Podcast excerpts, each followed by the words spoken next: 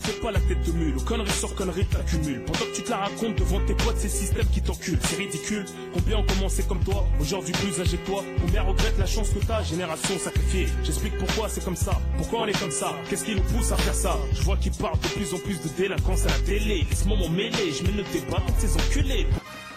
Les libéraux, les libéraux. Le podcast qui revient sur le football de notre enfance. Le 15 mai 2004, l'équipe de France de football remporte le championnat d'Europe des moins de 17 ans. Ce jour-là, on découvre la génération 1987, l'une des plus talentueuses de l'histoire du sport français. À cette génération, on promet monts et merveilles. Il n'en sera rien. Pourquoi? À cause de qui? Personne ne sait vraiment. Dans l'épisode du jour, nous allons tenter de comprendre pourquoi cette génération est aussi mythique et pourquoi elle n'a jamais réussi à confirmer. Pour l'occasion, nous avons un invité spécial, Maxime Masson, auteur de 1987 Génération sacrifiée, avec un point d'interrogation, apparu aux éditions Exuvi. Merci Maxime d'avoir accepté notre invitation. Eh bien écoutez, euh, déjà bonjour à tous et grand grand merci euh, à vous de m'avoir invité. Pour une fois, je vais pouvoir m'écouter une fois que vous sortez l'épisode. D'habitude, euh, je vous écoute sans moi et là, ce sera l'occasion de, de faire quelque chose avec vous. Je suis très heureux d'être là. Bah, je suis très heureux de t'avoir aussi avec nous. Merci pour ta fidélité. Tu sais, dans cette émission Les Libéraux, on revient sur le football de notre enfance. Quel est pour toi le football de ton enfance? Bah, moi, c'est un petit peu, c'est un petit peu ça. C'est vrai que moi, je, je sais pas exactement quel âge vous avez. Moi, mes premiers souvenirs foot, c'est la Ligue des Champions le, mardi soir sur TF1 avec euh, Roger Zabel, commenté par Thierry Roland, par euh, Jean-Michel Larquet, avec Lens en Ligue des Champions. Euh, évidemment la Coupe du Monde, même si j'étais encore petit et que je comprenais pas totalement ce qui se passait, ça fait partie de, de mes premiers de mes premiers souvenirs foot. Et puis après, une fois que j'ai commencé à, à comprendre un petit peu plus et à le pratiquer avec un peu plus d'entrain, un peu plus de, de, sérieux, il y a eu justement ce début des années 2000 où on va arriver avec les reportages, notamment à la Clairefontaine, avec oui. ce, ce championnat d'Europe. Moi, j'avais la chance d'avoir Eurosport, donc je l'ai vu euh, de mes propres yeux à l'époque, euh, mais pas toujours. Ouais, c'était quand même beaucoup du gratuit à l'époque. Hein. On va pas se, on va pas se le, le, cacher pendant quand même une paire d'années. Mais oui, euh, ma, ma, première équipe fétiche entre guillemets, c'est c'est la Juve de de Zidane, David et Deschamps par exemple. Tu vois, avec Birik Deli et compagnie. tu dis des choses qui me plaisent, par exemple, donc euh, ouais. c'est cool. On est de la même génération, je crois on a les mêmes goûts aussi. bah écoute, ouais, ouais, eux, eux m'ont marqué en tout cas la finale perdue contre contre le Real, par exemple, ce genre de choses, c'est des trucs qui me restent en mémoire, sans que j'ai euh, d'affinité particulière. Alors, je sais que je regardais, que j'avais la chance de, de, voir la Juve. C'est vrai que j'ai plus regardé la Juve que le reste. Mais, euh, mais oui, c'est des petites bribes qui me restent comme ça euh, 25 ans plus tard. Je reviens vers toi dans quelques instants pour comprendre ton rapport avec cette génération 87. Mais avant, j'aimerais avoir la sensation des libéraux qui vont t'accompagner, Gilles Christ et, et Raphaël. Gilles Christ, la génération 87, c'est un chapitre à lui tout seul du football de notre enfance. Ouais, tout seul, effectivement, parce que au-delà euh, des, euh, des, Français, euh, cette génération, c'est dans le monde hein, du football, dans le, aussi en, Europe également, en particulièrement, c'est une génération de joueurs. Voilà, il y a Fabregas, il y a des, voilà, des, phénomènes en plus dont l'équipe de France va, croiser le, chemin, mais c'est aussi les, les, c'est ces joueurs-là qui... c'est vraiment une, une, période où on se dit, nous, quand on est lycéen, je me rappelle avec, avec Reda, ça remonte quand même à, à un sacré bout de temps, presque 15 ans maintenant, on, on regarde ces mecs-là qui ont 20 ans, et on se dit que ces mecs-là, ben, ce, ce sont eux qui vont tenir le football mondial comme les joueurs qui ont pris, qui ont commencé à prendre leur retraite à partir de 2006, euh, ont pu tenir le football mondial pendant une, dizaine d'années. Donc c'est pour ça que c'est particulier cette génération 87 et surtout de se dire que la France, avec des joueurs euh, qui ont fait leur preuve en sélection de jeunes, ben, va avoir son mot à dire dans, dans, cette, dans cette année bénie pour le, pour le football mondial. Mais bon, on voit que après derrière, la carrière va être un petit peu différente par rapport aux attentes qu'on a pu avoir. Euh, Raphaël, est-ce qu'il y a une autre génération qui te vient à l'esprit? Parce que j'ai l'impression que génération 87, c'est peut-être le seul label qui existe. Euh, non, je ne pense pas. Euh, je pense pas à une autre génération que celle de 87. Je pense forcément à celle qui me concerne parce qu'on a tous été euh, joueurs de foot. Donc forcément, moi, je suis de la génération 93. Donc forcément, la génération 93-94, tu y. Quand on pense à la génération 93 qui a, qui a, gagné la Coupe du Monde de jeunes également, équipe de France avec les Areola, Pogba, etc forcément, c'est ce qui me vient à l'esprit. Il y a la génération 91 aussi qui avait gagné un titre en, jeune là, avec les Lacazette, etc. Euh, mais forcément, la génération 87, c'est celle qui marque les esprits, c'est celle qui arrive à un nouveau tournant. Euh, je pense que le reportage à la Clairefontaine a été un vecteur de, de, tout ça parce que forcément a été centré sur euh, la pépite de cette génération au nom de Hatem Ben Arfa. Par la suite, on a vu également, on va dire, un basculement de génération quand la génération 87 intègre l'équipe de France A à l'image de Nasri, etc. Bah, en fait, c'est un peu le, le, après Coupe du Monde 2006. Donc, en fait, c'est un, nouveau chapitre de l'équipe de France qui voit émerger une bande de jeunes talentueux qui fait déjà les beaux jours des plus grands clubs français et aussi européens. Et c'est pour ça que cette génération est marquante parce qu'elle touche à la fois le championnat de France, elle touche à la fois les plus grands championnats européens, l'équipe de France jeune et l'équipe de France A après le mondial 2006. Maxime, cette génération 1987, c'est une génération avec laquelle nous avons grandi. Tu te souviens de comment tu les percevais en 2004 Je ne te parle pas forcément de la manière dont tu as vu leur tournoi, mais comment nous, déjà, on les voyait à l'époque, ces jeunes garçons dont on parlait déjà beaucoup? Bah, bah y a, vous, vous l'avez cité, le, côté, euh, le reportage à la Clairefontaine euh, a mis euh, une immense lumière sur une partie de, de cette génération. Alors c'était pour le coup les, les 80, les 86. Euh, Et puis dans ce lot-là, il y avait Atem Ben Arfa. Et euh, quand on arrive au, au niveau du, du championnat d'Europe euh, 2004, moi mon œil il est, il est biaisé par le fait que pendant euh, trois saisons, je crois, euh, le reportage à la Clairefontaine fait bah, fait une ode à Atem Ben Arfa, qui est quand même le personnage central de, de la série, celui qu'on compare vite à Zidane, euh, celui euh, de qui on voit les dribbles toutes les semaines et qui est capable d'éliminer toute une équipe de, de, U15 ou de U17 ou même ses, ses copains dans, dans, son quartier euh, qu'ils aient 20, 25 ou 30 ans, forcément le regard il est biaisé parce qu'on se dit tiens on, on va toucher on va toucher quelque chose là on va toucher un mec qui va créer l'histoire. Donc tu es là un peu en attente, comme quelques années avant, j'avais eu le même sentiment euh, dans la cour de récré avec les cinémas Pongol et le Talek, où euh, on aurait pu aussi l'imaginer avec Henri CV quand on voyait les premiers articles sur France Foot euh, qui parlaient d'Henri CV comme comme d'un véritable crack. Donc, de prime abord, moi mon regard il est plutôt destiné sur sur Atem Ben Arfa et puis et puis fatalement vu que vu que j'étais euh, déjà euh, ultra ultra passionné par euh, par l'OM, mon regard il s'arrête aussi sur Samir Nasri. Euh, je comprendrai bien des années après l'importance qu'a eu Samir Nasri par rapport à Atem Ben Arfa et je pense qu'on pourra l'expliquer après.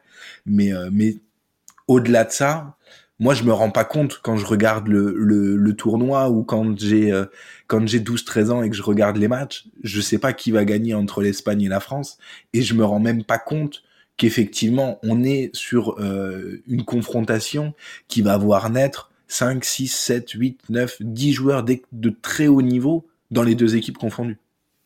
On va revenir hein, sur le, tournoi euh, quand même, histoire de parler football et de comprendre à, qui nous avons affaire. Le tournoi a lieu du 4 au 15 mai 2004 aux alentours de Blois, Tours et Châteauroux. La France est dans le groupe de l'Espagne, la Turquie et l'Irlande du Nord. Elle battra les tenants du titre portugais en demi-finale et l'Espagne de nouveau en finale. Est-ce que Raphaël, tu as la sensation que l'équipe française survole la compétition. Bah oui, parce que déjà, quand tu vois qu'en phase de poule, ils font trois matchs, trois victoires, six buts marqués, un seul encaissé, déjà, tu te dis, les mecs, ils posent les bases. Euh, l'esprit également, alors à l'époque, moi, quand j'ai vu ça euh, de mon œil d'enfant, forcément, on s'en rend pas compte. Mais quand par la suite, tu, te renseignes, tu re-regardes ce qui se passe, quand tu vois que les joueurs étaient confiants, ils allaient sur le terrain, tu sentais qu'ils jouaient comme au City Stade, tu sentais que c'était un groupe qui vivait. Et en fait, il y avait une sérénité apportée par un tacticien du nom de Philippe Bergerot, qui sortait du monde professionnel et notamment une expérience au Paris Saint-Germain, une bonne expérience au Paris Saint-Germain qui s'est mal finie euh, cependant, mais, euh, mais tu sentais qu'il y avait tous les ingrédients pour avoir euh, un cocktail magnifique et, et quand tu vois cette maîtrise et, cette sérénité, j'ai encore souvenir des, des propos de, de Samir Nasri qui, qui, voilà, qui disait à ses coéquipiers, même aux adversaires en finale, voilà, vous allez voir, on va vous, on va vous taper, je vais marquer le but de la victoire et que ça se passe. Enfin, tu sentais que qui avait une, à la fois une sérénité, mais aussi les talents. Il y avait euh, Jérémy Ménez, Ben Arfa, Benzema et, et, Samir Nasri, mais il y avait un groupe soudé. Et, même si euh, la première mi-temps contre le Portugal a été poussive, tu sentais que les Français ont eu euh, vraiment une, un, regain de, un regain de courage et par la suite, ils, ont terminé le boulot et, la deuxième mi-temps a été vraiment très maîtrisée. Et tu sentais que bah, c'est comme s'il y avait 0-0 à la mi-temps et que rien ne s'était passé avant. Et c'est ça qui fait que, bah, en fait, on avait une équipe de France où tu avais l'impression que rien ne pouvait les arrêter et qui marchait sur l'Europe. Ils étaient vraiment forts, j'écris. Il y a cette sensation de fraîcheur, de jeu avec le sourire, d'insouciance où seul le talent s'exprimait et le talent, bah, il était bien là. bien sûr qu'il est là parce que euh, on se dit que dans cette équipe-là, ben, surtout quand on connaît les, les, les, quatre joueurs qui sont ressortis, euh, euh, on va dire en, en carrière professionnelle, euh, par exemple, un joueur comme, ben, ben, Benzema n'est pas un, titulaire dans, cette équipe-là. Donc, du coup, tu te dis qu'il y a vraiment du, du, talent et que c'est aussi une équipe qui s'accompagne. Hein, donc, depuis voilà, donc l'âge de, de 16 ans jusque voilà cette partie où vous avez 19-20 ans et que vous, sur lesquels vous vous êtes amené à, à évoluer ensemble dans les compétitions internationales. Et cette compétition de 2004, c'est, euh, on va dire, le, le, le début de, de, quelque chose d'assez important, notamment en termes d'exposition médiatique. Parce qu'il faut se remettre aussi dans le contexte de 2004, hein, juste avant l'euro dans lequel on est favori, euh, je parle des A, et euh, cette équipe-là de moins 17, elle arrive, moi je me souviens que c'était, euh, on, en parle parce que, souvenez-vous en espoir, il y avait France-Portugal qui, qui a été très houleux du côté de, Clermont, ouais, donc en novembre, novembre 2003. Et euh, on parle d'une équipe du Portugal qui est tenante du titre dans, chez les U17. Et sur cette demi-finale-là, euh, les Français font la différence. Et en fait, on nous dit que ah, ben, y a, il faut regarder ces petits parce que il y a peut-être le futur de l'équipe de France qui, qui, va, qui va arriver. Donc c'est pour ça que on se rend compte que nous aussi au même moment, on va regarder on va regarder la, finale avec, attention, notamment sur, sur, ce match contre l'Espagne où on se dit que voilà, il y, a aussi une belle génération d'Espagnols. Ça, je me rappelle, c'est les souvenirs surtout de, des France Football que moi je, que je commençais déjà à collectionner. Et quand on nous annonce, en plus, c'était quand on nous annonce par exemple le, le lendemain dans Téléfoot que les Français ils ont gagné contre les Espagnols avec le but de Nasri que l'on voit et qui, qui a tourné en boucle hein, justement après après, ce, après, cette, après cette victoire, ben, tu dis, ah, ouais, l'avenir, comme il y a pu y avoir pour les champions du monde 2001, la génération 84, qui a été champion du monde, là, euh, c'était où? C'était à Trinité et Tobago, c'est ça? Trinité et Tobago, ouais, c'est ça. Ouais. C'est ça? Et eh ben, tu te dis que cette équipe-là, ben, en fait, encore les U17, on arrive encore à sortir des joueurs, comme on a pu sortir le Talex, Inama Pongol, mais que là encore, c'est encore la gamme au-dessus, puisque en fait, on, voit qu'il y a plusieurs joueurs qui ressortent. Et euh, non, voilà, effectivement, je pense qu'ils étaient très forts. Et, en plus, il faut préciser des joueurs qui avaient déjà des matchs de Ligue 1. Je, parle notamment de Atem Ben Arfa, qui avait déjà des apparitions avec Paul Le Guen dans la saison 2003-2004 avec l'Olympique lyonnais. Donc euh, en U17, des mecs, on parle d'une époque où quand tu as 17, 18, 19 ans, tu as beau être fort, tu cires le banc. Et même des mecs comme Ben Arfa commençaient à jouer en Ligue 1. Donc euh, voilà. Triplement surclassé, on, ne se rend pas compte qu'on avait affaire à des cracks chez les cracks, en fait. C'est ça qui est dingue. Et même Nasri qui commençait un peu à être dans le groupe pro. Euh, je sais pas s'il commence fin ou début 2004, mais en tout cas, euh, Nasri qui a commencé aussi de manière précoce à l'Olympique de Marseille. Sur la saison, il commence sur la saison d'après. Il n'est pas dans le groupe de Anigo euh, sur la fin de la saison 2004, justement. Ouais, c'est 2004-2005 alors, ouais. C'est ça. Et, même pour Athènes, il est, en fait, son premier match pro, si je dis pas de bêtises, c'est c'est cet été-là. C'est juste après, euh, quand ils reviennent, ils ont tous une coupure.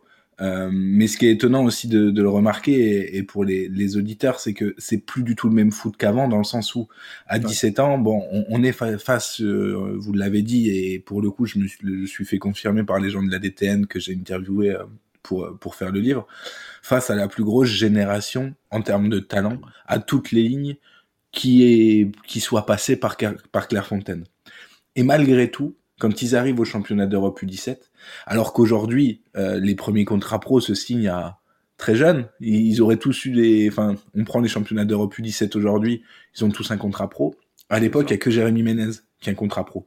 Les 17 autres, ils n'ont pas de contrat pro. Ils ont des contrats aspirants ou des, des contrats jeunes, mais ils n'ont pas de contrat pro. Et ils signeront tous leur contrat pro à la suite du championnat d'Europe c'est dire aussi à quel point le foot a évolué et à quel point, même s'ils étaient considérés à l'époque comme, euh, bah, comme des, des, top joueurs à toutes les lignes et on va les évoquer euh, peut-être par la suite. Malgré tout, il y avait cette réticence entre guillemets euh, des, des clubs à intégrer des jeunes dans leur effectif. il y avait encore la prime à l'ancienneté, la prime à l'expérience pour, pour jouer le, le, le week-end en, en, Ligue 1 et certains si bah si comment dire se, heurteront à ça assez rapidement. C'est-à-dire que ok tu as un potentiel euh, que dans ton équipe euh, en club, personne n'a. Mais malgré tout, tu vas passer, tu restes numéro 3 ou numéro 4 en, en défense, par exemple, ou à ton poste. Et ça, ça va être la première frustration qui va naître chez certains. Il y a un point que je t'ai vu défendre, Maxime, euh, et dans lequel je te rejoins pleinement, c'est dans le fait que quand ces joueurs, après ce titre, sont revenus dans leur club respectif, ils sont retournés dans les catégories de jeunes. C'est un anonymat sportif totalement opposé à leur notoriété. Ils avaient la pression médiatique qu'ont les jeunes aujourd'hui, à une époque où le football de haut niveau ne laissait que très peu de place aux jeunes. Il est là le premier drame de cette génération, Maxime. Ouais, non, je suis, tout à fait d'accord avec toi. Et puis, euh, et puis d'un côté, alors il faut gérer effectivement cette soudaine notoriété.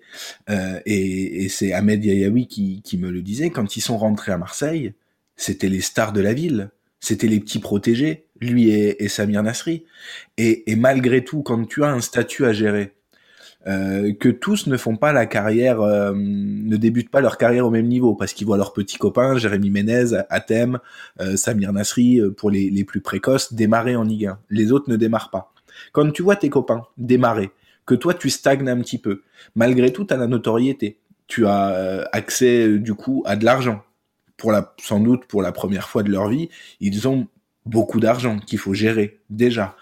Euh, ils ont, ils commencent à avoir euh, des agents, des sponsors, des meufs, enfin tout, tout ce qui fait aujourd'hui l'écosystème du foot. Ils l'ont sans même jouer. Et alors même qu'ils n'ont euh, alors je, je dis pas qu'ils n'ont euh, aucun euh, aucun background, mais presque au final, parce qu'effectivement quand ils vont en, en, en, équipe de France, quand ils vont à Clairefontaine, ils régalent avec Philippe Bergerot et ils vont globalement être la meilleure équipe d'Europe sans doute même du monde de cette catégorie-là pendant trois ans. Euh, ça s'arrêtera globalement en, en, 2000, euh, en 2007, en U19. Mais quand ils rentrent le week-end, bah, ils sont dans l'anonymat le plus complet, et puis certains jouent à Nantes, certains jouent à Auxerre, certains jouent à Lyon, des clubs qui à l'époque tournent très bien, avec euh, bah, des briscards, et des mecs aussi qui leur disent, euh, et ça sera notamment le cas pour le coup pour Ben Arfa, qui leur disent, reste à ta place. Oui. Reste à ta place. Et, et, et, qui, font, et qui, font, partie des et qui font partie à l'époque des meilleurs centres de formation euh, de France, mais de très loin. Nantes, Auxerre, c'était la crème de la crème à ce niveau-là. Et je voulais aussi rebondir sur ce que tu avais dit, Maxime, sur une de tes vidéos sur YouTube. C'est vrai qu'il y avait une différence avec aujourd'hui et il y a 15-20 ans. C'est que tu avais beau être un crack, à 17-18 ans, si tu jouais pas, c'était normal. Alors qu'aujourd'hui, à 17-18 ans, euh, tu as un peu de talent, tu dois être mis en avant parce qu'il y a la starification et il y a le, le, le côté, euh, le côté euh, voilà, si tu joues, tu vas valoir cher et les, et les, et les clubs pensent d'abord à, à, se faire de l'argent sur ton dos, surtout en Ligue 1. Et en fait, par rapport à tout ça, moi, je trouve que cet argument-là est un argument supplémentaire pour appuyer l'interrogation de comment ils ont fait, entre guillemets, pour se brûler les ailes pour la plupart parce que au final, il n'y avait pas. Encore, tu vois, ça se passerait aujourd'hui, tu te dirais ouais, le mec, il a été lancé euh, sous le feu des projecteurs trop tôt. Mais à l'époque, tu avais encore cette rigueur du bon, il est fort, mais on va quand même pas brûler les étapes, on va laisser les anciens jouer et il va gagner sa, place au fil, du temps, etc. Donc, moi, ce que je trouve dommage, c'est qu'en plus de ça, comme tu le dis, quand ils reviennent, ils retournent dans les catégories jeunes. Et euh, en fait, euh, bah, ils avaient un peu l'encadrement pour ne pas soit avoir la grosse tête ou alors manquer de mental euh, sur, leur, apprentissage. Parce qu'à 17 ans, tu es encore dans ta phase d'apprentissage, surtout au, niveau professionnel.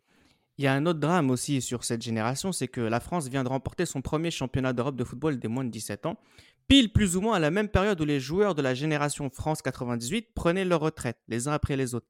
Ils étaient les successeurs annoncés, Gilles Christ. C'était dur aussi de porter ce chapeau dur de porter ce chapeau. Pourquoi? Parce que aussi on a un sélectionneur qui euh, euh, joue aussi un petit peu sur ça. Hein, parce que euh, la saison 2006-2007 de l'équipe de France, on voit euh, des joueurs de cette génération-là. Je suis pas forcément super d'accord sur le fait de dire que voilà brûler les étapes. C'est vrai qu'on va pas s'attendre à les voir jouer à l'été 2004 ces, ces, ces, jeunes joueurs, mais après sur l'année 2004-2005 voilà, Samir Nasri, par exemple, gagne du temps de jeu et au fur et à mesure, par exemple, même Tem Ben Arfa finit à, par tirer les tirs au but contre le PSV. Donc, du coup, c'est une question de mois qui s'est passé pour qu'après, derrière, il puisse être des joueurs qui jouent régulièrement en championnat. Et, et voilà, donc pour, ceux, pour les plus talentueux d'entre eux, hein, je parle, hein, bien évidemment. Et après, derrière, en 2007, début 2007, c'était quoi France-Autriche Première sélection de Benzema et de, de, de voilà, et aussi de Nasri, voilà, qui sont lancés dans, dans, le grand bain en même temps que voilà d'autres joueurs. Je pense qu'il y avait aussi Abu Dhabi qui était de la génération de pré précédente et qui sont lancés dans, dans, le grand bain. Et à ce niveau-là, quand vous avez un sélectionneur, en plus qu'on voit la belle histoire de la passe de Nasri pour Benzema qui marque, et en plus le rapport par rapport à l'ancien Zidane qui plane toujours sur cette équipe de France-là, on se dit que la relève, elle, va être assurée et que ce sont ces joueurs-là qui doivent nous emmener pour les prochaines échéances de l'équipe de France. Et voilà, donc c'est ce sélectionneur-là qui a du talent, qui, qui, a pas du talent lui, mais qui a du talent entre, entre les mains. exactement, du talent entre ses mains, pas du, pas qui a du talent, ouais, sinon ça, ça, ce serait un peu chiant compose avec et en plus dit que en plus je sais pas si vous vous souvenez de Domenech oui en fait voilà cette génération là on est en transition on va préparer à l'Euro 2008 le Mondial 2010 etc donc du coup pour dire que ce seront ces mecs là qui vont être progressivement ceux qui vont faire la suite de, de, l'équipe de, France.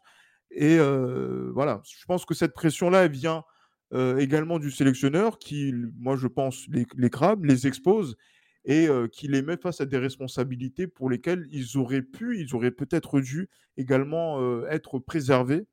Mais on rentre dans une ère où, à 20 ans, tout de suite, tu dois être en équipe de France. Donc, ainsi étaler cette sélection, enfin ces, ces joueurs-là par rapport à l'Euro 2008, puis le Mondial 2010, où paradoxalement, ils ne seront pas présents. Ce qui est fascinant avec cette génération, c'est que maintenant, avec presque 20 ans de recul, on a une vision assez claire de ce qui lui est arrivé. Et une des, conclusions, aussi bête euh, peut-elle paraître, c'est que le talent ne fait pas une carrière. Et je trouve que c'est assez vrai avec deux joueurs, Steven Tico et Ahmed Yahyaoui. Steven Tico était l'âme de cette équipe, Maxime. Ouais, c'en était le, c'en était le capitaine. Euh, ça en a globalement toujours été le, le, capitaine, même si ça a un petit peu tourné. Euh, tu parlais de, de, de, Yayaoui, qui avait été capitaine aussi sur un, un tournoi. Serge Akakpo avait pris le brassard également. Mais rapidement, Bergerot fait de Steven euh, son, son, capitaine et de Samir Nasri son relais euh, technique, on va dire, et le dépositaire du jeu. Concernant Steven, euh, à l'époque du championnat d'Europe, la grande question, c'est qui de lui ou Gérard Piquet fera la meilleure carrière? Et qui de lui ou Gérard Piquet ira le plus vite euh, bah, au Bayern, au Barça, à United, etc. Il a d'ailleurs potentiellement, quand il signe son premier contrat, son premier contrat pro, pardon, euh, la direction nantaise veut inclure euh, une, une option Manchester United en disant ok si un jour Manchester United vient on te laissera partir entre guillemets sorte de gentleman agreement.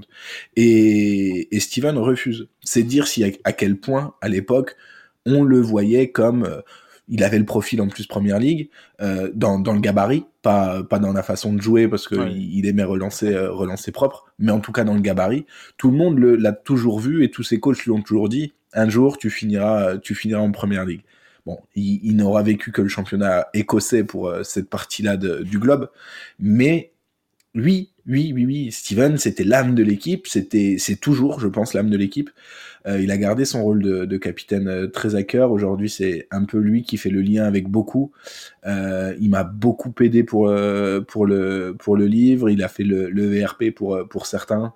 Il m'a débloqué des situations. Il est toujours en contact avec la plupart et il est respecté de tous, bien que par rapport à certains, il a une carrière euh, moindre en termes de, notoriété de club, on va dire. Je pense qu'il a quand même fait euh, dans toute sa carrière 300, euh, 350 matchs pro, peut-être même plus. Donc, donc ça reste une carrière réussie. On reviendra peut-être sur la notion de réussite après. Mais, mais malgré tout, ouais, c'était lui l'âme. C'était lui la véritable âme, c'était lui qui avait cette génération dans la peau. Et aujourd'hui, encore, même si il le fait moins, mais il, laisse pas passer des attaques sur ses copains euh, 15 ans après, sur les réseaux par exemple, ou des choses comme ça. Il essaye toujours de rétablir des vérités, euh, notamment quand, euh, quand on a tiré des portraits de certains qui ne semblaient pas être euh, totalement en rapport avec qui étaient vraiment les, les, personnes. Le deuxième garçon dont je voulais parler dans cette catégorie, c'est Yayaoui. C'est une légende urbaine, ce garçon, Gilles Christ. Ah, clairement, parce que là, nous, nous racontait vraiment beaucoup de choses. Vous dites, mais voilà, vous voyez tous ces joueurs-là, mais le plus fort, c'est ce qui ressortait, mais c'est Yayaoui, et de très loin. Et c'est vrai que c'était le, sentiment qui, habitait tout le monde, parce que c'est vrai qu'on parlait de, de, Nasri, qui était le relais technique de, Bergerot dans cette équipe de, France de, jeunes. Mais à l'Olympique de Marseille, voilà, celui qu'on pensait qu'il allait avoir les plus grands clubs et qui allait être peut-être celui qui a été le plus mis en avant, ça allait être Ahmed Yahoui. Et, ça, ça ne manque pas, puisque dans la foulée justement donc de, de, de, cette saison 2004-2005, lui aussi joue à l'Olympique de, de Marseille, comme, comme avec Nasri. Et, mais après, derrière, ben voilà, c'est vrai qu'il y a beaucoup de, de choses qui, qui, vont entrer en ligne de compte, notamment le rapport que l'on a avec le métier parce que voilà, vous êtes talentueux, vous êtes courtisé par les plus grands clubs, votre supériorité sur peut-être le, jeu et les joueurs est évidente, mais après derrière, est-ce que vous avez forcément le bon comportement en tant que dans l'attitude, dans peut-être même le, rapport aussi au, au football, parce que c'est vrai que cette notion d'entraînement invisible, c'est des choses que l'on ne j'allais dire que nous, on peut pas voir, qu'on décèle pas, que même dans un vestiaire, on peut ne pas déceler.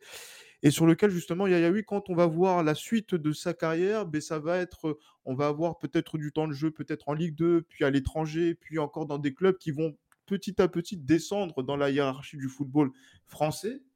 Et, euh, et après, derrière, euh, à l'étranger et qui amène justement à se dire que bah oui, Yayaoui, c'est dommage, c'est dommage d'avoir un, joueur qui était appelé à être l'un des plus talentueux, qui a eu des opportunités, notamment dans des clubs renommés, que ce soit en Première Ligue ou même ici en, Ligue 1, et avoir la carrière qu'il a eue, où ça s'est terminé, on va dire, bien, bien loin de certains de ses compères qui, eux, ont arpenté les, terrains du, football professionnel et, les, les, plus grands titres aussi internationaux à ce niveau-là. Il y a Maxime Joss et Karim Almourabed qui étaient, des titulaires en, 2004. J'ai vraiment du mal à comprendre le parcours d'Almourabed, par exemple. Lui, contrairement aux autres, il a eu sa chance avec Nantes, euh, Maxime. Alors, il a eu sa chance. Il a fait. Euh, je pense que les trois Nantais, euh, peut-être qu'on peut mettre de côté Jean-Christophe Sesto qui a eu un problème, un problème de santé juste après l'Euro 2004. Euh, mais en tout cas, Steven Tico et, et Karim El Mourabet sont arrivés à un moment donné où le FC Nantes était dans une démarrait sa période sombre après avoir vécu quand même quelques quelques belles années euh, sur on va dire la fin des années 90, début des années 2000. Ça a entamé le ça a entamé la, la chute qui amènera justement Nantes en, en, Ligue 2 à un moment donné. Eux ne sont pas arrivés au, au bon moment et devant eux, il y avait encore, euh, bah, il y avait des darons qui étaient euh, indéboulonnables, euh, Delomo, Savino, euh, Nicolas Gillet. ça, c'est des noms qui, qui vont donner quelques souvenirs à ceux qui regardaient la Ligue 1 à cette époque-là. Oh et eux, et, eux, en tant que, centraux, n'ont pas forcément eu leur chance. Euh, Karim a été prêté euh, dans les dans les sphères euh, inférieures pour se faire un petit peu la, la cerise. Steven lui a, dans un premier temps refusé un double prêt après celui à, à Sedan. Et, et malgré tout, bah, ce qui va être compliqué, c'est que hum, ils vont pas beaucoup jouer et quand ils vont avoir leur chance, c'est dans une équipe un petit peu décimée. Et c'est vrai que Karim El Mourabet, qui était euh, un, un, un, grognard, peut-être un petit peu moins propre que, que, que, Steven quand il jouait, quand il faisait la perne charnière en, équipe de France, il va jamais vraiment s'adapter et va surtout se blesser gravement, euh, très jeune. Derrière la cote euh, chute, ton club chute. bref, rien ne se passe un petit peu comme, comme prévu. Alors que, ouais, effectivement, mais si, si on prend, quoi qu'il arrive, les 11 titulaires, voire même les 17, hein, il y en a pas beaucoup qui faisaient exception euh, à, à, cette règle-là. On est sur des super joueurs de ballon, ou en tout cas des super footballeurs à leur poste. Tous, Tous, tous, tous. Et c'est vrai que c'est aujourd'hui intéressant de regarder ce qui a pu manquer chez l'un et chez l'autre. Ils sont relativement tous euh, conscients et, et, lucides par rapport à, à, leur propre carrière et par rapport aux carrières des autres d'ailleurs, pour les avoir euh, pour en avoir interviewé une bonne partie. Euh, mais euh, mais oui oui Karim Karim El Mourabet comme Ahmed Yayaoui c'est c'est des non carrières je dirais pas pour les mêmes raisons mais ça aurait pu et dû alors Ahmed encore plus mais ça aurait dû être des joueurs qu'on aurait vu à minima régulièrement en Ligue 1. El Morabet qui a quand même dans son parcours une sélection avec le Maroc. On parlera tout à l'heure des, des, joueurs qui ont quand même été internationaux, même si ce n'était pas avec l'équipe de France. Euh, Apo, Jean-Christophe Sesto et Stéphane Marseille ne, connaîtront que très peu, voire aucune apparition professionnelle. L'histoire de Sesto vous montre à quel point tout peut basculer à n'importe quel moment. Maxime, tu peux en dire un, tout petit mot? Euh, il a été euh, arrêté sur euh, problème cardiaque juste après le championnat d'Europe U17, c'est-à-dire que l'été se passe, ils reviennent, ils font une batterie de tests lambda et, il est stoppé dans un premier temps, il a une, sorte de deuxième test le lendemain et là on lui dit bah jusqu'à preuve du, enfin tu peux plus jouer, euh, ton corps ne, te permet plus de jouer, on va pas prendre le risque. Ça arrive aussi dans une période où quelques mois auparavant, euh, on avait vu malheureusement le, décès de Marc-Vivien Fouet. Donc les clubs étaient un petit peu euh, tendus sur euh, sur cette euh, sur cette idée-là. Et, et, lui du coup reste reste reste à Nantes malgré tout. Il passe son bac là-bas. Il voit ses petits copains partir jouer au foot l'après-midi alors que lui bah il a plus rien à faire alors qu'il est en cours avec eux le matin. Donc c'est une situation quand même qui est extrêmement brutale, extrêmement violente pour un garçon de 17 ans à qui on promet un avenir professionnel, faut s'en rendre compte. Euh, et euh, deux années plus tard, il fera une, lui-même une contre-expertise euh, et ça révélera euh, qu'il est de nouveau apte. Alors, était-il de nouveau apte après ou a-t-il toujours été apte? Ça reste une question euh, non euh, résolu aujourd'hui et, et, il en a sans doute beaucoup souffert aussi à un moment donné. Et puis il va reprendre le fil de sa carrière, mais avec du coup deux ans de retard. Il connaîtra la Ligue 2, il connaîtra euh, le national et aussi les, les championnats euh, amateurs, euh, mais il ne reconnaîtra pas le haut niveau, alors qu'à un moment donné, il est pas loin. Euh, une à deux fois, c'est beaucoup de rendez-vous manqués pour la deuxième partie de sa carrière. Cette génération porte sur elle un, sentiment de gâchis. Je me demande si ce n'est pas un gros mot. Déjà, regardez les autres équipes de jeunes de l'équipe de France. Ce n'est pas tout le monde qui termine avec 50 sélections chez les A. Mais surtout, quand vous regardez cette génération, beaucoup ont des carrières de haut niveau plus qu'honorables. Être professionnel de haut niveau, Raphaël, c'est déjà l'élite. Rémi Rioux, Benoît Costil, Thomas Mangani, voire même Pierre Ducasse, qui a un peu plus galéré. On parle de joueurs importants de première division. On parle de joueurs qui ont été champions de France comme Pierre Ducasse. J'ai eu, la, chance de l'interviewer pour le coup, Pierre Ducasse, qui, avait d'excellents souvenirs, qui me disait même de toute sa carrière, il a joué la Ligue des Champions, il a été champion de France en 2009 avec Bordeaux et son meilleur souvenir de carrière, de carrière pardon, c'était tout simplement euh, ce tournoi euh, en 2004, hein, parce que c'était les moments où il a pris le plus de plaisir, c'était des moments où où euh, voilà, c'est le début d'une longue belle carrière qui t'attend devant toi. C'est les meilleurs moments, on va dire, d'une carrière de footballeur. Donc ça montre quand même que cet événement de juin 2004 a vraiment marqué les esprits même des joueurs qui ont des belles carrières, comme tu l'as dit. Rémi, euh, Rioux, je crois qu'il est passé par Lyon, Lorient, Auxerre, Nantes, Toulouse, Caen. Enfin, c'est quand même un, nom dans le championnat de France en, sur le poste de gardien de but. Thomas Mangani qui évolue actuellement au SCO d'Angers, qui était passé par Nancy Monaco. Voilà, Thomas Mangani, je suis désolé, c'est un milieu de terrain. Pour moi, c'est une figure de proue du championnat de France en 2021-2022 en Ligue 1. Donc ça reste un joueur c'est un nom qui, depuis des années, végète à un très très bon niveau. Donc, une référence à, à son poste. Benoît Costil, qui, qui, qui est vice-champion d'Europe avec l'équipe de France euh, euh, lors de l'Euro 2016 en tant que ah, troisième ouais, gardien. Vrai. Il, vrai, il, il, il, est, il, était là. Il a joué pendant plusieurs années. Euh, bah, il joue encore au Girondin de Bordeaux, même si ça se passe pas, pas bien. Il a joué pendant six ans au Stade Rennais. Euh, où il a évolué à un, un, très très bon niveau. Il faisait partie même des meilleurs gardiens du championnat de France. Peut-être pas le meilleur, mais dans le top 5. Voilà, c'est c'est des joueurs, là on parle même pas des quatre fantastiques, on parle des quatre, on va dire, qui ont une très très belle carrière. Et encore une fois, il faut le rappeler, une carrière professionnelle, déjà c'est très dur. Et avoir une carrière qui dure plus de 5 ans, c'est pas donné à tout le monde. Parce qu'on banalise un peu les carrières qui durent 15 ans, mais des carrières comme celle que je viens de mentionner, c'est très très très rare. Alors je ne parle même pas des carrières des quatre autres qu'on va parler par la suite.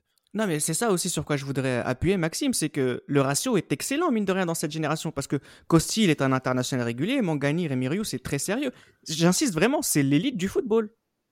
Je suis tout à, je suis tout à fait d'accord avec vous. Et euh, on a tendance, de plus en plus peut-être euh, avec les nouvelles générations, à ne voir euh, le football que par le prisme de l'ultra de réussite. Des 0,01% des joueurs qui sont multimilliardaires, des icônes dans leur pays, des icônes de la mode, de, dont la, je dirais, dont l'aura dépasse le monde du sport. Il en existe, elles sont très rares, mais si on commence toujours à ramener tout et à comparer tout à cela, bah forcément le derrière on a l'impression que, que les gens ne, ne font ne font plus rien. C'est comme si je sais pas moi sur euh, t'as quelqu'un t'as un resto euh, une étoile et le mec d'en face il en a deux et toute sa vie on va lui dire ouais mais en face il en a deux. Bah ouais mais t'as une étoile tu vois. C'est dur. Et, tu vois c'est dur au quotidien à vivre aussi et et je sais que certains ont souffert de ça de, de alors pas forcément du manque de, de, médiatisation parce que eux ont eu un rapport aux médias assez compliqué donc rapidement ils se sont tous hein, mis un peu une sorte de carapace une sorte de distance mais euh, mais c'est difficile de d'être dans l'ombre par exemple des quatre de devant pour certains alors qu'ils ont fait des, des, des, ultra belles carrières euh, je sais pas si on se rend compte mais Thomas Mangani c'est le roi d'Angers je pense ah que vraiment, c'est c'est une icône de la ville. Pour moi, j'ai pas peur de le dire. Encore aujourd'hui, c'est une des références euh, à son poste au championnat de France. Encore aujourd'hui, enfin clairement, pour moi, c'est il peut jouer. Quelqu'un qui se blesse jamais et qui joue 10 ans de titulaire en Ligue 1. Euh, bah oui, effectivement, il a pas l'aura de Neymar euh, ni les contrats sponsors, mais il les a pas cherchés non plus. Et puis il faut pas non plus toujours tout ramener euh, aux, aux, aux, joueurs qui jouent dans les clubs hype ou prestigieux. Donc euh, ils ont réussi. Et c'est pour ça que le terme sacrifié, il est à plein de niveaux, et pour ça que j'ai rajouté un point d'interrogation oui. aussi euh, à, avant de, de, lâcher le manuscrit, parce qu'au début, il n'y en avait pas. Et puis je me suis dit, euh, au final, mais t'es un grand malade de, de, de, de, partir sur le principe qu'elle est sacrifiée. Les... Non, non, non, non, il y a trop de belles histoires pour justement... Euh, enjoliver, enfin du, du coup pas enjoliver l'inverse, mais euh, pour euh, noircir un peu le tableau qui est quand même peut-être pas à la hauteur de ce qu'on imaginait, mais qui est quand même un super tableau à la, à la finale. Oui, d'ailleurs, d'ailleurs, dans ton terme, excuse-moi, dans ton terme génération sacrifiée, est-ce que c'était aussi un petit clin d'œil à Rof ou pas du tout? Ouais, il y a une rêve. Il y a une rêve. Ben, ça, c'est pareil. Ça serait la musique de notre enfance. Le jour où vous faites un podcast sur musique de notre enfance, voilà. je viens et on parle un peu de. j'aime bien, j'aime bien. Euh, s'ils n'ont pas tous une autre belle histoire, hein, d'autres belles histoires, s'ils n'ont pas tous porté les couleurs de l'équipe de France, certains ont quand même été internationaux. C'est le cas de Franck Songo qui a quelques sélections avec le Cameroun, Kevin Constant qui a quand même joué 11 ans avec la Guinée, Serge Akakpo aussi qui a écumé les championnats de l'Est de l'Europe mais qui compte presque 60 sélections avec le Togo. Il a, joué, il a joué à Milan AC, hein, euh, Kevin Constant. Constant. Oui. Deux ans. Ouais, c'est clair. Jésus-Christ, nos auditeurs, nos auditeurs savent que nous ne sommes pas les plus grands défenseurs des binationaux, mais on ne pourra jamais reprocher à Akakpo de ne pas aimer jouer pour le Togo. Oui, clairement. Après, voilà, moi, je, si je peux avoir une autre analyse par rapport à celle-ci, euh, en se disant que qu'à partir du moment où il, quand il choisit la sélection, quel est l'état de sa carrière professionnel, notamment en Ligue 1, pour pouvoir prétendre peut-être à l'équipe de France, ce qui facilite le choix. Après, voilà, ça, ça reste mon, mon point de vue. Mais après, voilà, quelqu'un comme Serge Akakpo, euh, moi, je me souviens de la Cannes 2013, où, euh, chers amis algériens que sont euh, Raphaël et, et Reda, euh, ont vu euh, le Togo s'imposer 2 à 0 quoi, dans, dans, cette compétition. Hein. Ah, ouais, j'allais dire oui, pour moi c'était un, un, grand moment Quel et, euh, et, et, où, dans lequel le Akakpo est, est, est, présent et fait, et, fait partie de cette équipe qui rentre dans l'histoire du football togolais qui euh, accède pour la première fois au quart de finale de la, de la Coupe d'Afrique à, à, cette époque-là, battu par le Burkina Faso, futur finaliste.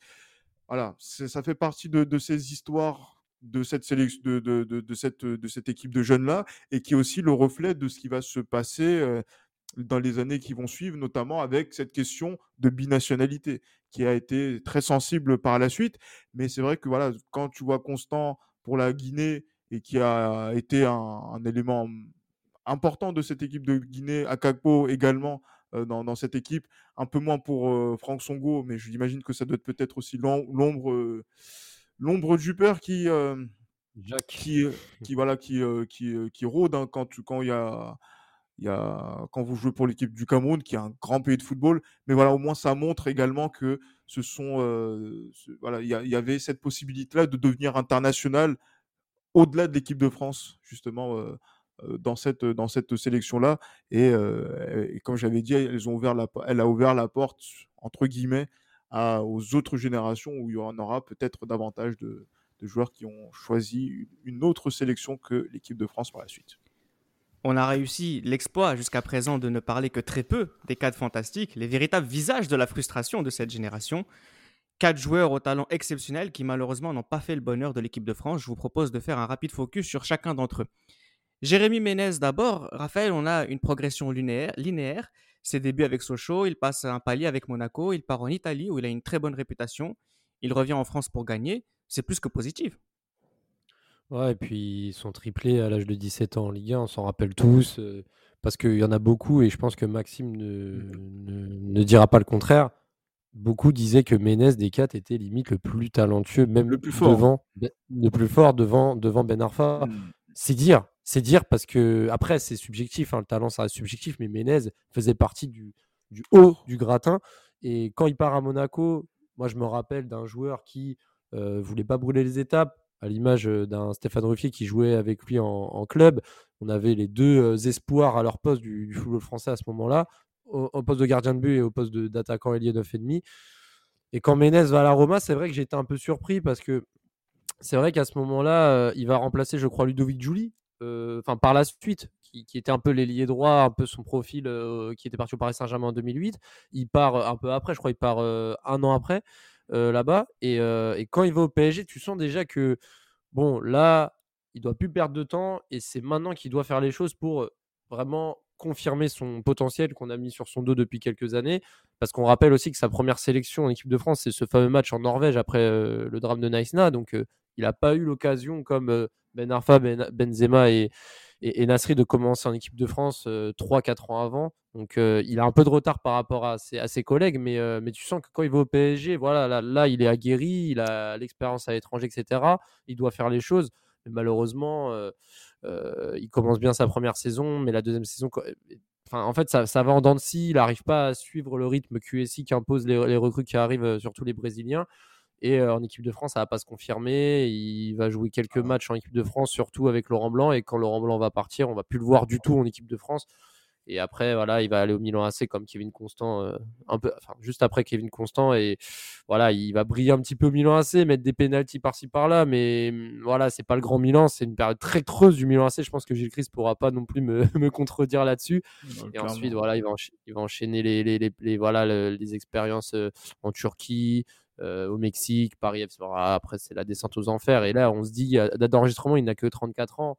Et ça fait Comme tous les autres. Hein. oui, voilà, mais là, ça fait quelques bonnes années où vraiment. Euh, oui, il a l'air cuit, ah, ah, il faut le dire. Il on a des vidéos de lui qui tournent et tout. Enfin, voilà, ah, il, était cuit, oui, on va dire de façon plus précoce que euh, les, les, les, joueurs qu'on va citer par la suite. Il fait que trois ans en équipe de France. Gilles Chris, qu'est-ce qui explique en fait ce, si peu de présence euh, dans la sélection internationale? Moi, je pense que c'est aussi l'attitude. Ça, c'est très, très important. Moi, je, je, me souviens, parce que Ménez, c'est quelqu'un qui, euh, euh, en termes de, de, talent, si, voilà, j'appréciais énormément ce, ce joueur. Euh, entre 2010 et 2012, il, se, voilà, il, est assez important quand même dans cette équipe de France-là. Mais à l'Euro 2012, je ne sais pas si vous vous souvenez de l'attitude d'un de, de, joueur comme Menez euh, lors du match contre l'Espagne. Ça évoque beaucoup de choses, que ce soit avant le début de la rencontre, euh, et aussi au moins des. Moi, c'est ça qui m'avait choqué justement. Donc, c'était l'attitude qui montrait que l'équipe de France allait perdre.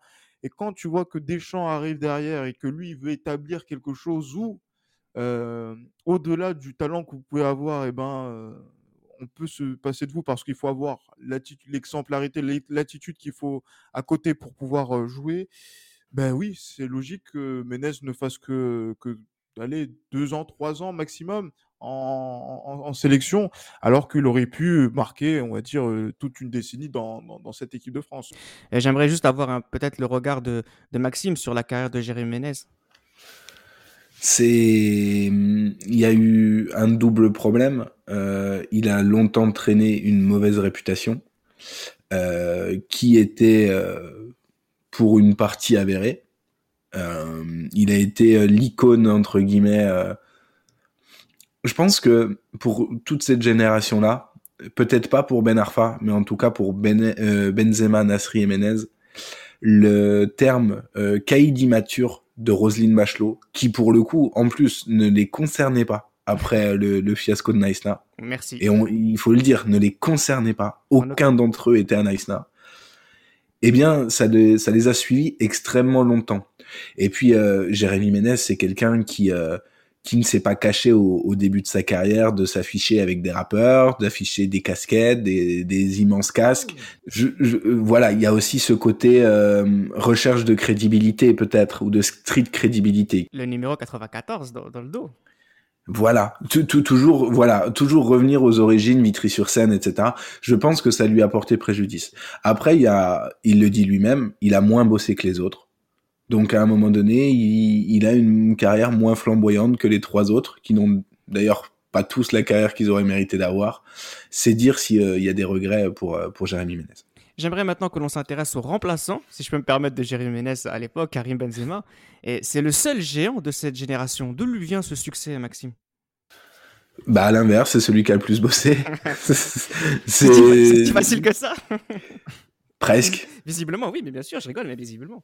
Euh, presque, c'est celui aussi qui a été le mieux entouré euh, avec euh, avec Samir Nasri, qui pour le coup les deux avaient un entourage proche extrêmement fort pendant très longtemps, et notamment dans leurs premières années professionnelles, et ça leur a permis d'aller d'aller loin. Et bah, Benzema, c'est une c'est une force de travail, c'est une force de caractère. pour la petite anecdote, pour montrer un peu quel bonhomme c'était déjà à l'époque. Euh, en, en, U19, je crois, en tout cas après le championnat d'Europe. Donc il est toujours numéro 4 dans cette hiérarchie, entre guillemets, des, des 4 fantastiques. Et, euh, et lors d'une conversation avec Steven Tico, il leur dit, euh, enfin il dit à Steven, euh, ils sont devant moi, mais un jour je leur passerai devant, c'est pas un sprint, tu vois. Un, la carrière, c'est un marathon. Et ben voilà, il, a, il avait tout compris déjà, malheureusement. Enfin, malheureusement, heureusement pour lui, il avait déjà un peu vu comment ça allait se passer pour, pour les autres. Et, euh, ouais, ça tient beaucoup au talent, ça tient aussi un petit peu. Il euh, y, a, forcément un facteur chance, et puis il y a un facteur euh, talent brut indéniable. Le fait qu'il était remplaçant à l'époque s'explique aussi par le fait.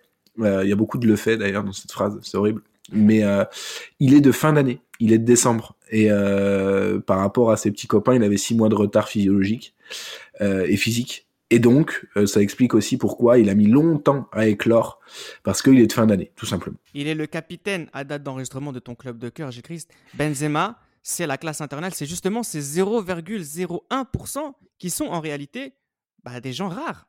Des gens très rares, effectivement, euh, même de par la longévité, dans le club dans lequel il, évolue actuellement, hein, le, Real Madrid, où, euh, bon, effectivement, on connaît son, histoire et je pense que semaine après semaine, dans Esprit Madridista, ben, on essaie de, d'en parler un petit, de parler euh, assez souvent de, de, son talent qui, au fil des années, continue de, sauter aux yeux des, euh, du monde hein, par rapport à ça. Et euh, quand on est justement donc à la place de Karim Benzema, que vous avez commencé en sélection en 2007, que vous avez eu peut-être ces moments de Dancy, notamment en sélection où vous n'allez pas en 2010 en Afrique du Sud, mais après vous êtes l'attaquant numéro un de Laurent Blanc, et après sous Deschamps vous êtes voilà, c'était une période sans but. Puis après, il revient, il fait un bon mondial. Puis après, derrière, il y a l'histoire que vous connaissez où il met entre parenthèses pendant cinq ans sa carrière internationale pour revenir à date d'enregistrement en équipe de France pour être peut-être en bonne posture pour pouvoir faire la Coupe du Monde euh, au, Qatar. Donc c'est quand même euh, un pan de, de l'histoire du football français que l'on voit post Zinedine Zidane qui est là, présent, avec un palmarès qui est incroyable, et, et aussi, voilà, il faut, faut, le dire encore aujourd'hui, peut-être l'un des meilleurs joueurs français d'actuellement, en fait, voilà, de, de, sa, de, son, de sa génération, de son époque, puisque au bout du compte, effectivement, ce n'était pas un sprint, c'était un marathon, et au bout du marathon, c'est lui qui est premier et loin devant les autres. Et même avec l'équipe de France, il a su être patient puisqu'il revient aujourd'hui et sa place ne, ne, dérange absolument personne. Samir Nasri, c'était le soleil de cette génération 2004, le minot, le futur Zidane. Une étiquette qu'il a tremballée comme un boulet, Raphaël.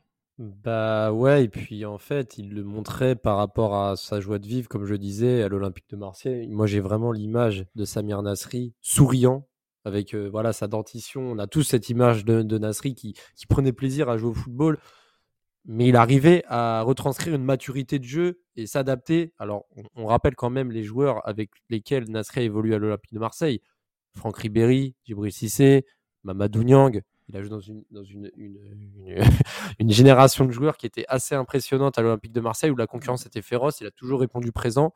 Quand il mhm. part à Arsenal, euh, pareil, il arrive dans une équipe en totale reconstruction euh, avec le départ de Thierry Henry notamment, le nouveau stade, etc. Il a réussi très rapidement, je crois, premier match contre Manchester United, il tape le doublé. premier match, il met trois minutes seulement à marquer son premier but en première ligue. Samir Nasri, il plaît. En fait, quand il joue, il plaît. Il, arrive à s'adapter à chaque fois à ses coéquipiers, au système et à briller et à faire briller les autres.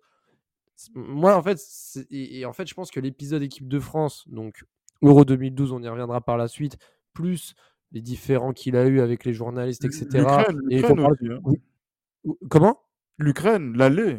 Le, match, oui, mais ça, c'est après le, barrage aller contre l'Ukraine. Et aussi, c'est, il a aussi des petits échauffourées avec William Gallas, notamment. Hein. On en a parlé par la suite. Mais tout ça a fait que Nasri a commencé à se rendre compte que même quand il commençait à se blesser, à être éloigné des terrains et être moins à la, moins à la mode, entre guillemets, qu'il y avait beaucoup moins de monde qui était autour de lui, que les journalistes étaient capables de lui faire toutes les crasses possibles inimaginables. Et c'est à ce moment-là où il a commencé à rentrer en conflit avec les journalistes, certains joueurs, Didier Deschamps, des coachs, etc. Roberto Mancini, il en parle aussi. À part la suite, Pep Guardiola, ça se passait pas super bien. Et en fait, Nasri est rentré dans une deuxième phase de sa facette qui était, voilà, on voyait un Nasri plus, euh, je sais pas comment qualifier ça, plus revanchard, plus euh, méfiant. Euh, il avait le visage fermé. On sentait que c'était pas la même personne. Et à partir de ce moment-là, il a commencé à avoir de l'irrégularité en club. Voilà, peut-être petite prise de poids par-ci par-là. Son ego prenait de plus en plus le, pas. Et c'est dommage parce que avant tous ces épiphénomènes, c'est un joueur vraiment remarquable et qui faisait l'unanimité partout. Et encore une fois, je pense que comme le disait Karim Benzema, les trois joueurs qu'on est en train de citer, hormis Benzema bien sûr, n'avaient pas la ressource mentale pour encaisser justement ce, cette surmédiatisation et toute cette pression et en fait tous les pièges que tous ces joueurs ont rencontrés pendant leur carrière. Nasri a, réussi sa première partie de carrière, et sa deuxième partie de carrière, pour le coup, laisse beaucoup de regrets. je pense que, que Maxime, euh, qui a une sensibilité par rapport à, à la ville phocéenne, euh, ne pourra contredire. Non, mais Nasri, c'est le joueur qui a quand même eu beaucoup d'opportunités avec l'équipe de France. Euh, c'est une histoire d'amour qui n'a jamais pu avoir lieu. Pourquoi, à ton avis, Maxime? Il y, a, il y a plusieurs choses. il y a son côté, entre guillemets, coquin, blagueur, chambreur. Euh, leader aussi euh, qui lui a desservi à son arrivée. Et on l'a dit il s'est mis à dos une partie euh, des, des, vieux briscards les William Gallas les Patrick Vieira les, les joueurs de, de ce type là et derrière c'était compliqué pour lui de s'imposer. Et au final le moment où il doit s'imposer réellement où globalement le sélectionneur, en tout cas un sélectionneur, lui donne les clés du camion et c'est son équipe de France, bah, c'est l'Euro 2012. Et, euh, et c'est un rendez-vous manqué. Et derrière, même s'il est convoqué un petit peu par Didier Deschamps, il récupérera jamais vraiment euh, ce, statut. Et, l'histoire va s'écrire sans lui. Et euh, Gilles Christ l'a dit, l'histoire va s'écrire sans lui, notamment dans la double confrontation face à l'Ukraine sous Didier Deschamps. Et à partir de là, c'est terminé. Je pense qu'il y a une, une part de de psychologie qu'il a mal géré. C'est quelqu'un d'extrêmement intelligent, d'extrêmement lucide sur les gens, qui est capable en quelques minutes de se faire une opinion plutôt juste de la personne qu'il a en face de lui. Et il a mal utilisé cette arme-là dans le milieu du foot. Et euh, je pense qu'il avait tout pour être le leader de cette équipe-là. Il avait le, charisme, le côté meneur. Euh, techniquement et footballistiquement, bon, à 18 ans, c'était quasiment un produit fini. Euh, il avait vraiment tout pour mener cette équipe-là et avoir un petit peu l'aura qu'a un Benzema aujourd'hui, qui est devenu peut-être un leader sur le tard. Parce qu'à l'époque, quand, quand c'est Laurent Blanc le sélectionneur. Il y a justement ce débat de est-ce que c'est l'équipe de France de, de, Benzema ou l'équipe de France de, de Nasri et, et quand le sélectionneur sur les temps morts des matchs demande à son groupe de venir, il appelle Benzema, mais c'est Nasri qui vient et c'est Nasri qui qui donne les consignes et c'est Nasri qui replace les autres et et c'est lui le porte-parole au final. Et je pense que ce côté-là l'a desservi parfois. Euh, et, et, on le voit encore aujourd'hui, c'est quelqu'un qui a une connaissance du foot tactiquement, techniquement. Enfin, pour moi, c'est paradoxalement et à la fois la deuxième plus grosse carrière de cette génération-là et mon plus gros regret parce que il aurait vraiment pu avoir une immense, immense, immense carrière. On va terminer avec, euh, pour moi, le visage de cette génération, Atem Ben Arfa. Pourquoi je dis le visage? Tout simplement parce qu'il représente tout ce qui a fait réussir et échouer cette génération, déjà trop connue trop vite. Je reste, on parle d'un garçon que toute la France du football connaît depuis qu'il a 9, 10, 11 ans. Clairement, effectivement, vous êtes revenu euh, avec Max et Raph sur à la Clairefontaine et le fait qu'il soit déjà même dans, dans ce documentaire-là surclassé par rapport aux jeunes talents. voilà, déjà c'est déjà très fort à, ce niveau-là que même au niveau du contrat qu'il a justement avec l'Olympique Lyonnais, mais c'est lui qui a le nez suffisamment creux pour voir dans cette équipe de l'Olympique Lyonnais peut-être le, le, le, dire le, le, potentiel pour pouvoir devenir pro dans, dans, dans cette équipe-là pour enchaîner, on va dire, l'expérience européenne et nationale qui de la, plus, la plus probante. Mais après, derrière, voilà, c'est toute une question de frustration. On a parlé de des, des anciens, notamment à Lyon, des, des briscards qui, qui, avaient, qui n'ont pas forcément donné la place qu'ils devaient avoir parce que c'est, on parle quand même d'un génie du, du ballon rond à ce niveau-là. Et après, derrière, ce qui va se passer, quand on voit sa carrière, c'est une carrière nationale où il n'a plus grand-chose à prouver puisqu'il a déjà enchaîné les titres, mais après, derrière, il signe à Marseille. Et moi, personnellement, c'est la plus grande frustration de, tout ce lot-là, puisque c'est le, le, phare aussi de cette génération-là. C'est le moment où, euh, après le titre qui gagne avec l'Olympique de Marseille en 2010, ben, ce, choix-là de l'Angleterre, de Newcastle en particulier, Ouais, voilà, c'est ça, moi, qui m'a, qui, moi, dans mon esprit, m'a déjà fait lâcher avec, avec, avec lui. Déjà, alors qu'il a à peine 23 ans, quoi. Je mais sais pas. mais Gilles, Gilles déjà, quand il part de Lyon à Marseille, franchement, moi, déjà, quand il a, il a fait ce choix-là, moi, j'étais un petit peu contrasté. C'est parce qu'en fait, il y a une bataille, justement, entre Diouf et, et Olas, que dans laquelle Diouf sort, sort vainqueur. Et en plus, quand vous lisez l'interview de Ben Arfa, quand il signe à Marseille, mais tu te dis que ce mec-là, il va soulever le vélodrome, il va retourner le stade et on va revivre de, belles, heures. Et là, même son, expérience marseillaise, elle est très contrastée, hein, du fait aussi du rapport qu'il a aussi avec son, ses coachs de l'époque, que ce soit Guéret ou, ou Deschamps. Mais ouais, non, mais après, quand ça, quand ça continue et qu'il va en Angleterre, il va à Newcastle, et qu'il continue justement, même à Newcastle, d'être en équipe. Je sais pas, moi, je, moi voilà, il m'énerve. si je continue à parler sur lui, moi, je suis, moi, je suis énervé quand je pense, quand je vois la carrière de, de, Ben Arfa. Je, voulais rajouter bah, par rapport à ce que dit Gilles. En fait, je, me reconnais dans ce qu'il dit parce que quand on pense à Tem Ben Arfa, on, on pourrait limite faire un podcast entier sur ce mec et pas sur, et pas sur ses accomplissements, hein, sur tout ce qu'on est en train d'aborder. Parce qu'en fait, Ben Arfa, comme tu le disais, depuis le reportage, tu, sens qu'il y a quelque chose qui est différent des autres joueurs. Et moi, si j'avais regardé à la Clairefontaine la première fois avec des yeux d'adulte, j'aurais cerné, j'aurais vu que quelque chose allait clocher parce qu'il y avait trop de choses autour de ce mec et tu sentais que cérébralement, euh, ça suivait pas toujours. Tu sentais qu'il avait déjà un ego, tu sentais qu'il était, assez, il était dissipé. Enfin, tu sentais qu'il avait quelque chose. C'est un, enfant. Ouais, mais justement, ça va trop vite. Et en plus de ça, c'est pas un enfant qui est de nature très futée. C'est pas un enfant qui. Tu sens qu'il est influençable. Tu sens que. C'est un enfant. Ouais, mais c'est pas un enfant comme les autres, Reda. Oui, ça, c'est différent. Il, est moins mature que d'autres enfants qui sont dans sa même génération. Je pense à Quentin Westberg, par exemple. Mais voilà, c'est, tu sens que à, lui donner tout ça, tu sens qu'il peut vite partir en couille sans vouloir être vulgaire. Mais tu l'as été. Non, mais juste. non, juste pour quelque chose qui, qui m'intéresse, en fait, c'est. vous allez rigoler ou pas, mais il me fait penser à Britney Spears.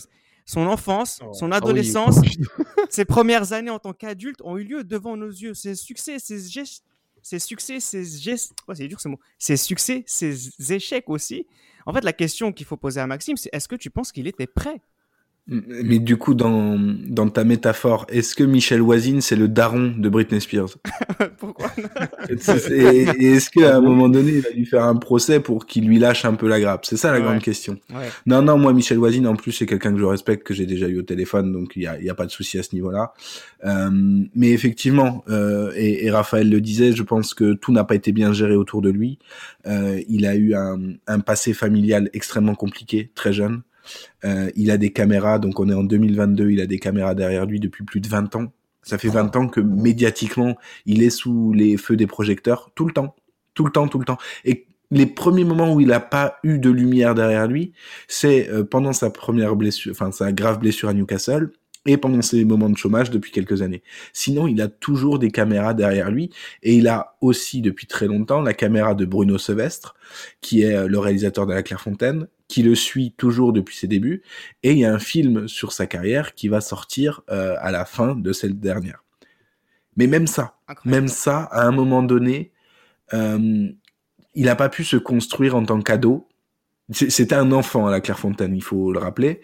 Il, il est devenu sans doute adolescent au moment, il a fait sa crise d'adolescence au moment où il part de Lyon, par exemple, et il est peut-être devenu adulte quand il arrive à Nice. Mais c'est beaucoup trop tard. C'est au final beaucoup trop Ouais. tard. Et, Et même- et ce qui lui a manqué euh, là-dedans, c'est évidemment pas du foot, c'est euh, bah, d'entendre non parfois, entendre non de la part de ses éducateurs, de la part de euh, de, de, de ses proches, et, et ne pas toujours aller au conflit tout le temps. Il n'y a pas un club qu'il a quitté en bon terme ou quasiment pas. Peut-être Nice.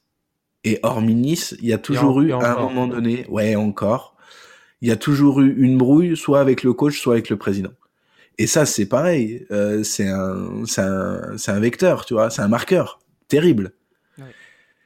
Moi, c'est quelqu'un que j'ai adoré parce qu'effectivement, quand tu regardes, ce, t'as 10 ans, tu tombes devant la Clairefontaine, tu vois un gamin qui euh, qui fait ces choses-là alors que t'as as son âge. Forcément, tu ne peux être qu'admiratif et tu ne peux que suivre avec des grands yeux sa carrière. Et, et encore là, tu vois, je suis retombé dedans. Il a joué son premier match avec Lille euh, il y a quelques jours au moment où on enregistre. J'ai mis Lille. Je ne mets jamais Lille de toute ma vie.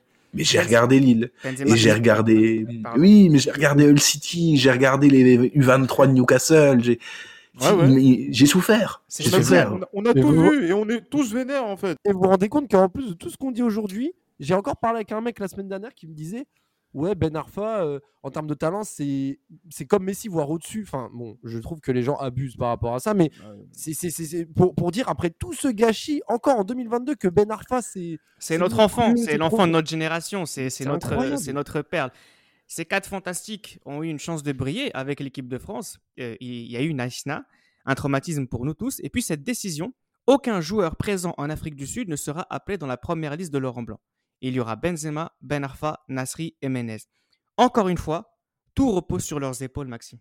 Alors ça, ça a été euh, Naïsna, même s'il n'y participe pas, c'est euh, presque la fin tragique euh, annoncée de cette génération 87 euh, en équipe de France. Et c'est paradoxal parce que hormis Benzema, ouais, oui, Ben Arfa qui est, je crois, dans les, oui, c'est Ben Arfa qui est dans les 30 et qui n'est pas dans les 23. Sinon, les autres euh, ne, sont même pas dans les 30 pour aller euh, en Afrique du Sud. Et derrière, derrière, le football devient réellement politique en France. Et tu vas manger quatre années, jusque globalement au, à la Coupe du Monde 2014 avec Deschamps, tu vas manger quatre années euh, où l'équipe de France est extrêmement politisée, où le footballeur est un mauvais modèle, est devenu un mauvais modèle. Le footballeur doit euh, redevenir un, modèle pour les jeunes, euh, et on va tout mélanger. Et si tu couples ça avec la montée des extrêmes, alors je suis pas politisé, c'est pas c'est pas le but, tu vois, d'avoir un discours politisé. Mais globalement, depuis qu'on depuis qu'on est né, j'ai l'impression quand même que euh, le racisme et les extrêmes se sont sont rentrés dans notre quotidien de façon euh, bah, pépère au final, et que euh, désormais on est obligé, et je pense aux concernés, de vivre avec euh, et, et c'est extrêmement dur. Et eux l'ont vécu aussi. Et je pense que sur certaines choses qui leur a été reprochées, et notamment euh, dans le regard qu'on a pu mettre, et quand je dis on, c'est le, les journalistes, donc c'est même pas on, c'est dans le regard que les journalistes ont pu euh, peindre de la génération 87 après Naïsna. Alors, je ne suis pas leur avocat, il y en a qui se sont mal comportés, on l'a évoqué euh, auparavant. L'Euro 2012 a été une catastrophe à plein de niveaux. Mais c'était quand même extrêmement plus facile de, de leur tirer dessus à eux que de tirer sur d'autres personnes. Et on l'a encore vu en 2016 avec euh, l'affaire Benzema. À un moment donné, quand le foot devient politique et que euh, les partis des extrêmes montent et que la parole de, des extrêmes euh, est décomplexée dans le pays, bah il y a des mecs qui en souffrent et je pense que Karim Benzema notamment en a beaucoup souffert euh, à un moment donné de sa carrière. Il a beaucoup souffert de ses origines sur le regard qui a été fait de lui par les médias, notamment. L'Euro 2012, Gilles Christ, c'était leur euro. Ils ont tout fait capoter. C'était quoi leur excuse cette fois-ci? Ah, Là, franchement, on n'a pas grand-chose à, à, mettre à, justement en termes de circonstances atteignantes. Là, ils avaient pleinement les, les, les responsabilités euh, pour pouvoir euh, mener cette équipe de France là où elle devait être. Euh, J'allais dire, euh, même si en soi c'est un quart de finale. Mais bon, après les circonstances du quart de finale, voilà, sont euh, assez frustrantes.